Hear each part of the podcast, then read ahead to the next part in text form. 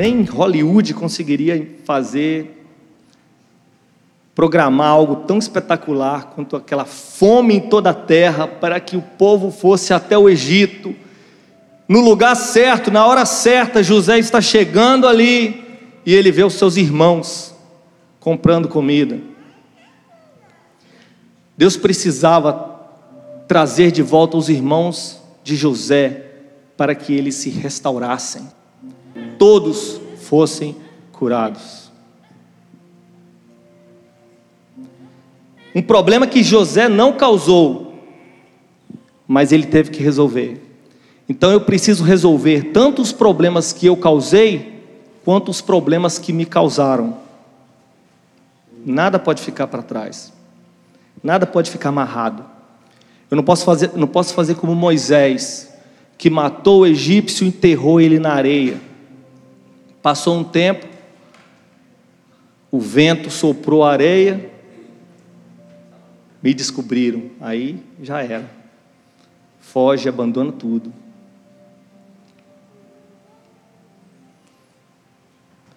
Se não tratarmos, não vamos avançar para os propósitos de Deus. As dívidas nos prendem, as dívidas nos tornam escravos.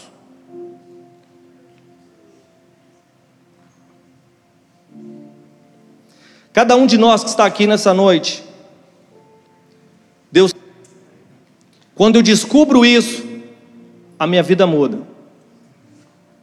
Porque agora eu não sou como um barco levado pelo vento. Agora eu tenho foco, eu tenho direção. Tem pessoas aqui nessa noite que gostam de gostam de conversar, gostam de contar casos. Pessoas que são agradáveis. Sabe aquele tipo de gente que é bom conversar com eles? É um dom que Deus te deu.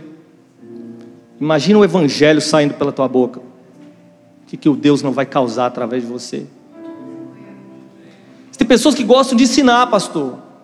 Todos eles, eles aprendem com facilidade e gostam de ensinar. Imagina a palavra de Deus correndo na sua veia e você conseguir ensinar, colocando Deus em tudo que você falar. Você não precisa estar aqui em cima. Não é todo mundo que Deus chamou para estar aqui em cima. Coisas maiores acontecem aí embaixo. Lá no seu trabalho, lá na sua escola, lá no, onde você estiver. Aliás, todas as pessoas que estão aqui nessa noite não são fruto de pessoas que estavam aqui em cima. Na maioria, fruto de pessoas que estavam embaixo. Vamos para a igreja hoje? Vamos para a igreja esse domingo? Deus quer transformar a sua vida. Vamos orar. E de repente, o Senhor traz talentos que Deus colocou só em você. Você é único. Existem coisas que Deus precisa para realizar os propósitos dele, e ele colocou em você. O que, eu preciso fazer? Quando eu descubro isso, agora o meu foco está aqui.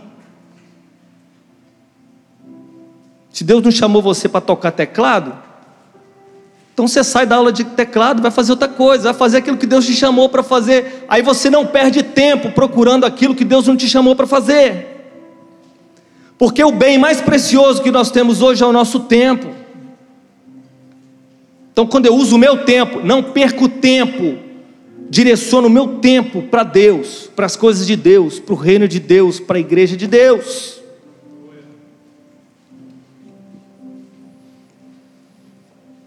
O texto está dizendo, começa dizendo assim: Uma coisa faço. Quanto a mim, irmãos, o apóstolo Paulo está dizendo: Uma coisa eu faço. Quem faz somos nós.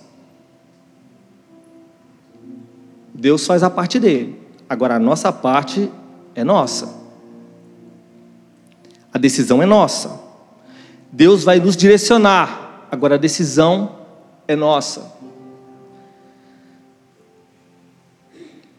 Imagina você dirigindo um carro, Vou fazer um exercício aqui. de imaginação. Imagina você dirigindo um carro. E esse carro é a sua vida. É o seu percurso aqui na terra. A palavra de Deus seria o GPS, o GPS, que direciona. Direciona o caminho a seguir. Vira à direita. Siga em frente. O caminho mais rápido, o percurso menor. Quando nós erramos o caminho, ela nos direciona, nos redireciona, nos dá o caminho para voltar para o alvo que a gente já colocou, que já está detectado ali, que é onde o Senhor quer nos levar. A velocidade permitida, não corra, diminua, só pode até 30, agora você pode um pouco mais rápido. A palavra de Deus vai nos direcionando como a gente conduz a nossa vida.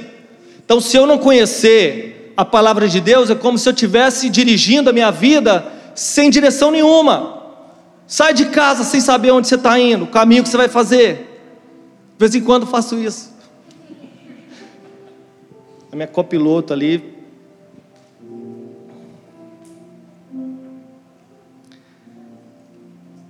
Você não vai chegar, você vai demorar, você não vai chegar a lugar nenhum. O Espírito Santo também vai dando sinais, são as placas, pista escorregadia, mais na pista, stop. Brasileiro não gosta de fazer stop, né?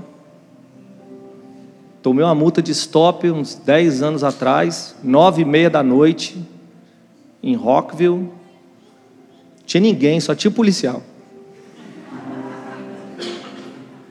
Ele falou comigo, e olha, eu estou aliviando para você que aqui é uma área escolar. Nove e meia da noite, mas era uma área escolar. 90 dólares de multa, não sei, ponto na carteira, alguma coisa assim. E foi aquele stop de brasileiro, que, que você dá? Só uma pisada no freio. Ele falou que tem que contar até três. Tem que parar e contar até um, dois, one, two, three. Porque às vezes a gente, a gente acha que não, não vai dar nada, pastor. Tem ninguém vendo. Tá tudo bem. Não vai acontecer nada. Ah, mar escolar, nove e meia da noite. Só uma olhadinha.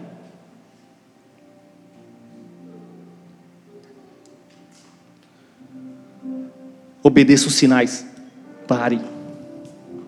Tem hora que o Espírito Santo vai dizer: pare. Ah, mas tá bom. Pare. Stop. Não é bênção. Essa pessoa não é bênção. Pare. Não tem problema nenhum. Tem. Pare. O Espírito Santo está sinalizando: pare. Stop. Devemos ter uma vida de oração. Um crente que não ora é como um carro sem combustível, não consegue caminhar, não tem energia.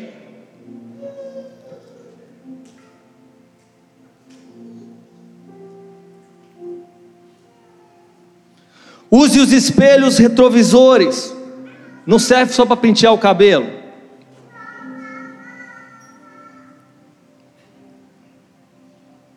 Serve para olharmos sempre para trás. Porque a gente precisa ver onde a gente estava e onde a gente está. Tem muita gente que esquece onde ele estava. Ele acha que ele já nasceu rico. Ele já nasceu bem de situação. Ele não lembra quando ele estava na miséria. Então eu preciso olhar para o espelho e ver, olha onde eu estava. Olha onde eu já passei. Além disso, eu preciso olhar aquelas coisas que eu falei que ficaram para trás, porque se eu não resolver, elas vão vir atrás de mim, e vai ter um momento que elas vão me ultrapassar e vão atrapalhar o meu percurso. É importante a gente olhar para trás. Lembra de Davi? Ele já era rei. Ele já era rei, ele já era respeitado. Um belo dia ele fala assim: Tem alguém da casa de Mefibosete que eu preciso ajudar? Estou incomodado, tem alguma coisa me incomodando aqui. Da casa de, de, de Saul, tem alguém na casa de Saul que eu preciso usar de bondade? Ele se lembrou que ele tinha feito uma aliança com Jonatas, que era amigo dele. E alguém fala assim: olha, tem um filho de Jonatas, aleijado. Aleijado. O que você vai querer com um aleijado? Está lá em Lodebar, lá no fim do mundo. Manda buscar ele. Traz ele para cá. Eu preciso honrar ele. Aleluia. Ficou lá atrás. Eu preciso resolver hoje. Aleluia. Ele olhou no retrovisor. Ele já era rei. De repente ele começa, peraí, Saul, Jonatas, Jonatas era meu amigo, me, me ajudou, me livrou. Filho dele passando dificuldade. Quantos anos aquele filho passou dificuldade, Davi não se lembrou dele. Mas um dia Davi olhou pelo retrovisor e manda buscar.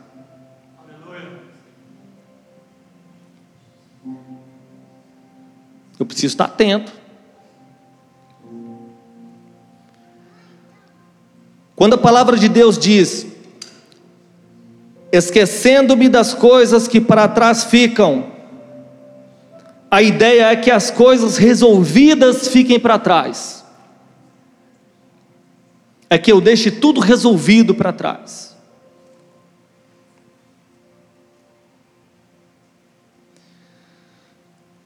Os acidentes que nós vamos ter no decorrer da nossa caminhada, do nosso, do nosso percurso, nós chamamos de pecado. E eu quero deixar bem claro que pecado precisa ser um acidente. Eu estou cuidando, eu estou obedecendo os sinais, mas uma situação ocorreu, eu não tomei a decisão certa, acidente. Acidente é bom? Acidente é bom, irmãos? Quem já teve acidente de carro aqui? Levanta a mão. Não tem nenhum irmão que tem autoescola aqui?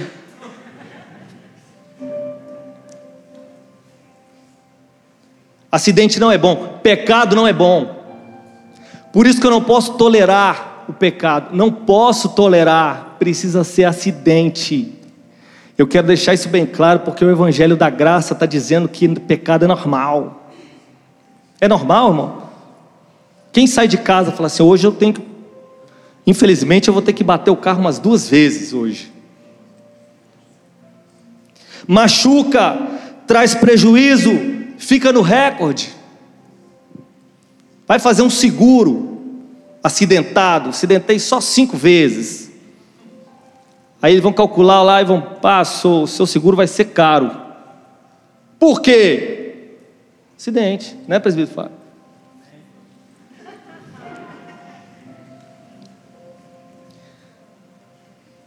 Machuca, traz prejuízo, fica no recorde. O que eu tenho que fazer? Busca o perdão. O sangue de Jesus nos purifica de todo pecado. Sofre um acidente, estraga o carro. Ok. Liga para o seguro, não. Eles vão consertar seu carro? Nunca. Você tem que pagar do teu bolso. Se você ligar para o seguro,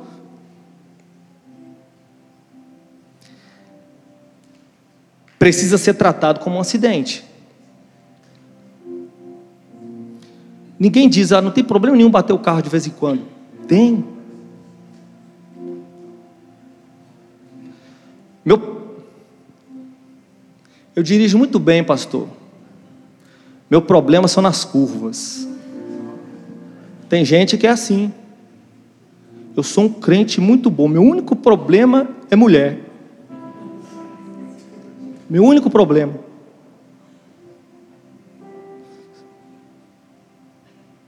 Está enrolado.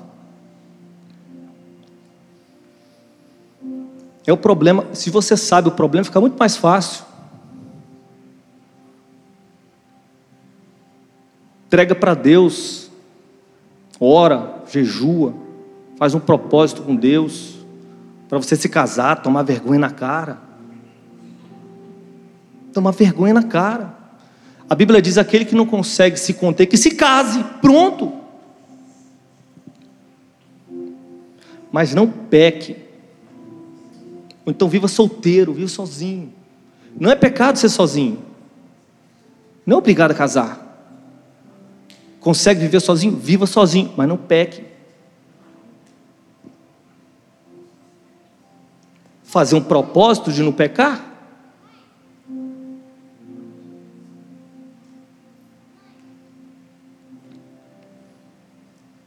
Alguém tem que fazer um propósito de não pecar. Se a gente tratar pecado como uma coisa normal, a Bíblia chama de iniquidade. Te coloca em uma outra classe. Aí não adianta dizer que o sangue de Jesus me purifica de todo pecado. Pecado sim, iniquidade não. Porque iniquidade precisa de arrepender. Sem arrependimento não há remissão de pecados. Então o perdão só tem valor quando existe arrependimento. Se não houver arrependimento, não há remissão de pecados. E se não tiver remissão de pecados, a condenação é certa.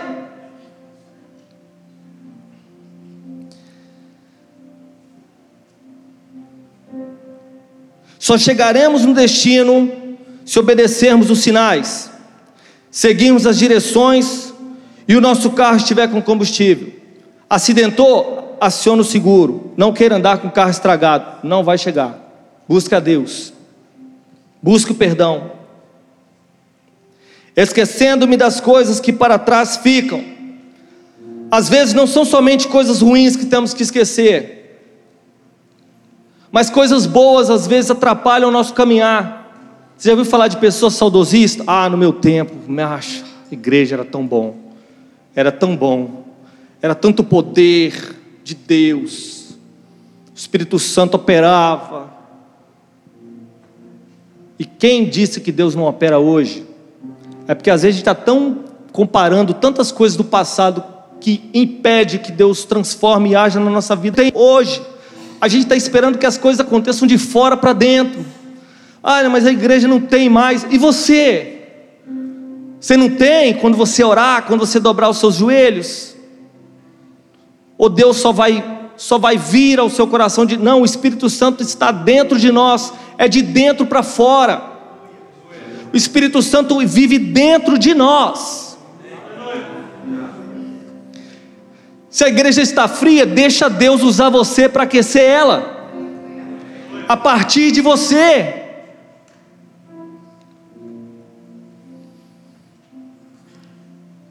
Deus tem novidade de vida, Deus tem milagres novos. O povo de Israel estava chorando pelo templo. O templo de Salomão havia sido destruído e agora eles estavam construindo outro templo. De repente eles olham para o templo e falam: está nem próximo do templo que Salomão construiu. E começaram a chorar, começaram a se lamentar. E o profeta vem e diz assim: Olha, vocês estão chorando por causa de templo. Deixa eu dizer uma coisa para vocês: a glória da segunda casa será maior do que a da primeira. O que Deus fez no passado, Ele pode fazer hoje muito mais, muito maior. Lembra da primeira experiência que você teve com Deus? Deus pode fazer, te dar uma experiência muito maior. Agora esquece aquela lá, deixa aquela para trás. Coloque as coisas no passado onde eles precisam estar. As pessoas que foram bênção na nossa vida em determinado momento ficaram para trás, ficaram para trás. Seja grato, continue a sua vida.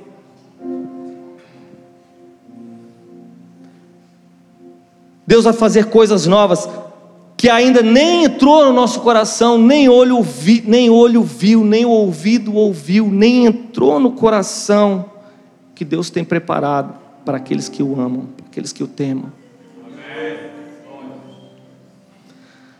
Avançando para as que estão diante de mim, viva hoje. Deus quer você no presente. O Salmo 118, verso 24 diz: Hoje é o dia que o Senhor fez, regozijemo-nos e nos alegremos nele. É hoje, é no dia de hoje. Hoje é o dia de tomarmos decisões, decida pelo Senhor, pela Sua vontade, pelo Seu reino. Hoje é dia de arrependimento, dia de dizer não ao pecado. Todas as vezes que eu digo não ao pecado, eu estou dizendo sim para Deus. Sabe aquela música? Eu escolho Deus. O pecado vem, mas eu escolho Deus. Imagina Deus no céu, olhando para a sua vida, olhando para a nossa vida. Ele me escolheu.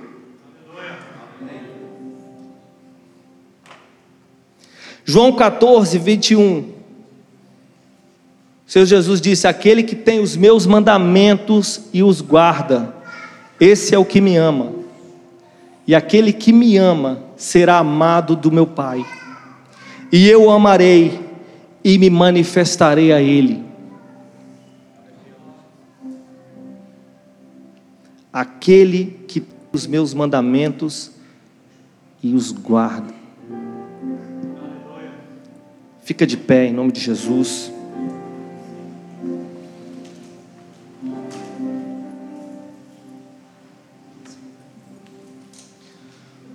Uma coisa eu faço, esquecendo-me das coisas que para trás ficam, avançando para, que, para aquelas que estão diante de mim. O problema foi feito para ser resolvido. Não, eu tenho. Eu fujo de problema. Está errado. Resolva os problemas. Sabe aquele marido que não gosta de conversar? Não. Mulher tem mania de falar assim: vamos discutir a nossa relação. Precisamos conversar. E o coração do marido fica.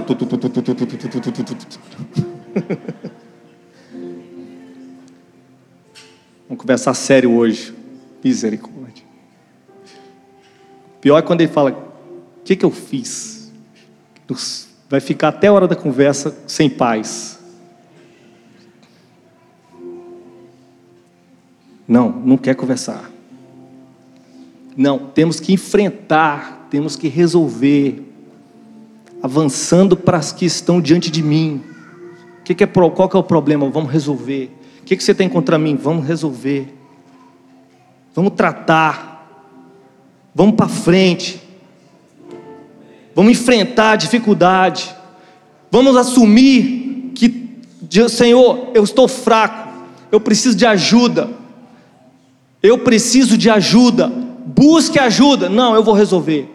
Tem gente que a gente olha na cara dele, que ele está cheio de problema, que ele está de dificuldade, que ele está passando aperto espiritual. Você conversa com ele e diz assim: Eu tenho orado e Deus tem me direcionado. Você quase pede para ele orar por você. Ora por mim. O Espírito Santo fala e ele direciona. Ali não é questão de fé. Não, eu estou trazendo à existência aquilo que. Não. Assuma. Senhor, eu preciso de ajuda. Pastor, eu preciso de ajuda. Eu estou fraco. Eu não sei o que eu faço. Ore por mim. Me ajude, me aconselhe. O que, que eu preciso fazer? Não, eu tenho vergonha de dizer para Deus que eu estou incrédulo. Não. Vergonha é dizer para Deus que você crê sem crer. Eu falo isso, às vezes eu estava na igreja, no, meu, no princípio do, minha, do meu caminhar cristão. Levanta a mão e você está sentindo a presença de Deus. Eu não levantava porque eu não estava sentindo nada, eu não sabia o que, que era isso. E todo mundo levantava, pastor Jair, todo mundo. Eu falava, só eu que estou errado aqui. Eu sou o único que não está sentindo nada. Mas eu colocava isso diante de Deus, Senhor, eu não estou sentindo, o que está acontecendo comigo? É porque crente tem mania de usar essas frases de efeito.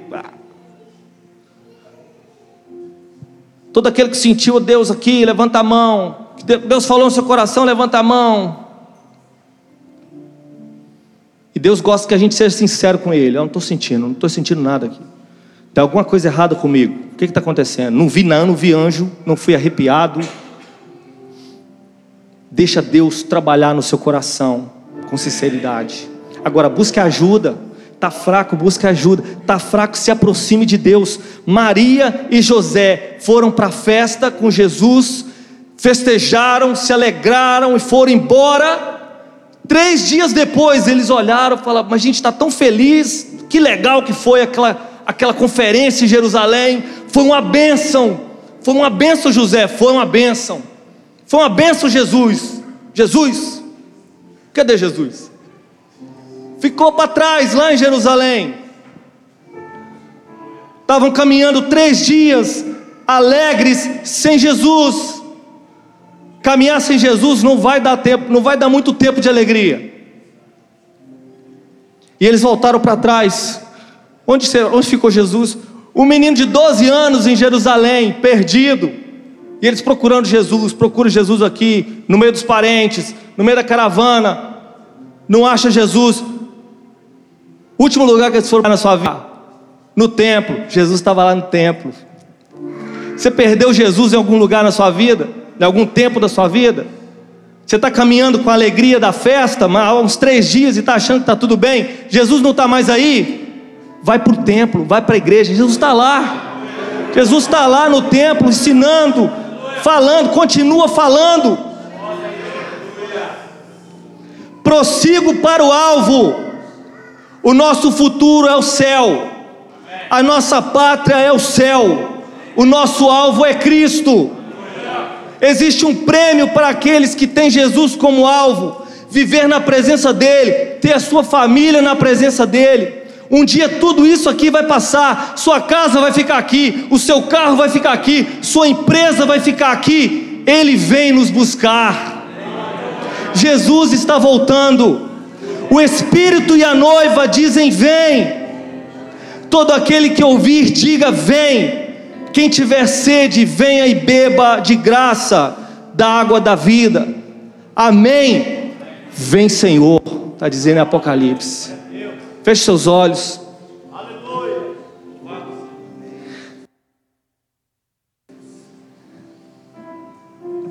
O Senhor quer um encontro com você nessa noite. Ele veio aqui, ele está aqui neste lugar. E tudo isso proposta, toda essa proposta, tudo isso foi feito para para você se decidir por ele. A igreja ainda existe aqui se Jesus estivesse só, se ele quisesse só que a gente se reunisse para adorar a ele, ele nos arrebatava hoje mesmo. Para a gente fazer isso no céu. Mas tem muito lugar vazio ainda que Deus quer preencher com a sua vida. Feche seus olhos, Senhor, em nome de Jesus. Nós te agradecemos pela tua palavra, pelo teu Espírito Santo que vive em nós. Que essa palavra venha produzir frutos, que essa palavra venha ser como um alimento para a nossa alma, para o nosso espírito, e que possamos através dela também alimentar as pessoas famintas, necessitadas, Todos aqueles que estão sem esperança possam, ó Deus, encontrá-la através da vida da tua igreja que está aqui nessa noite. E eu te peço, continua conosco e nos guarda em nome de Jesus. Amém. Aleluia.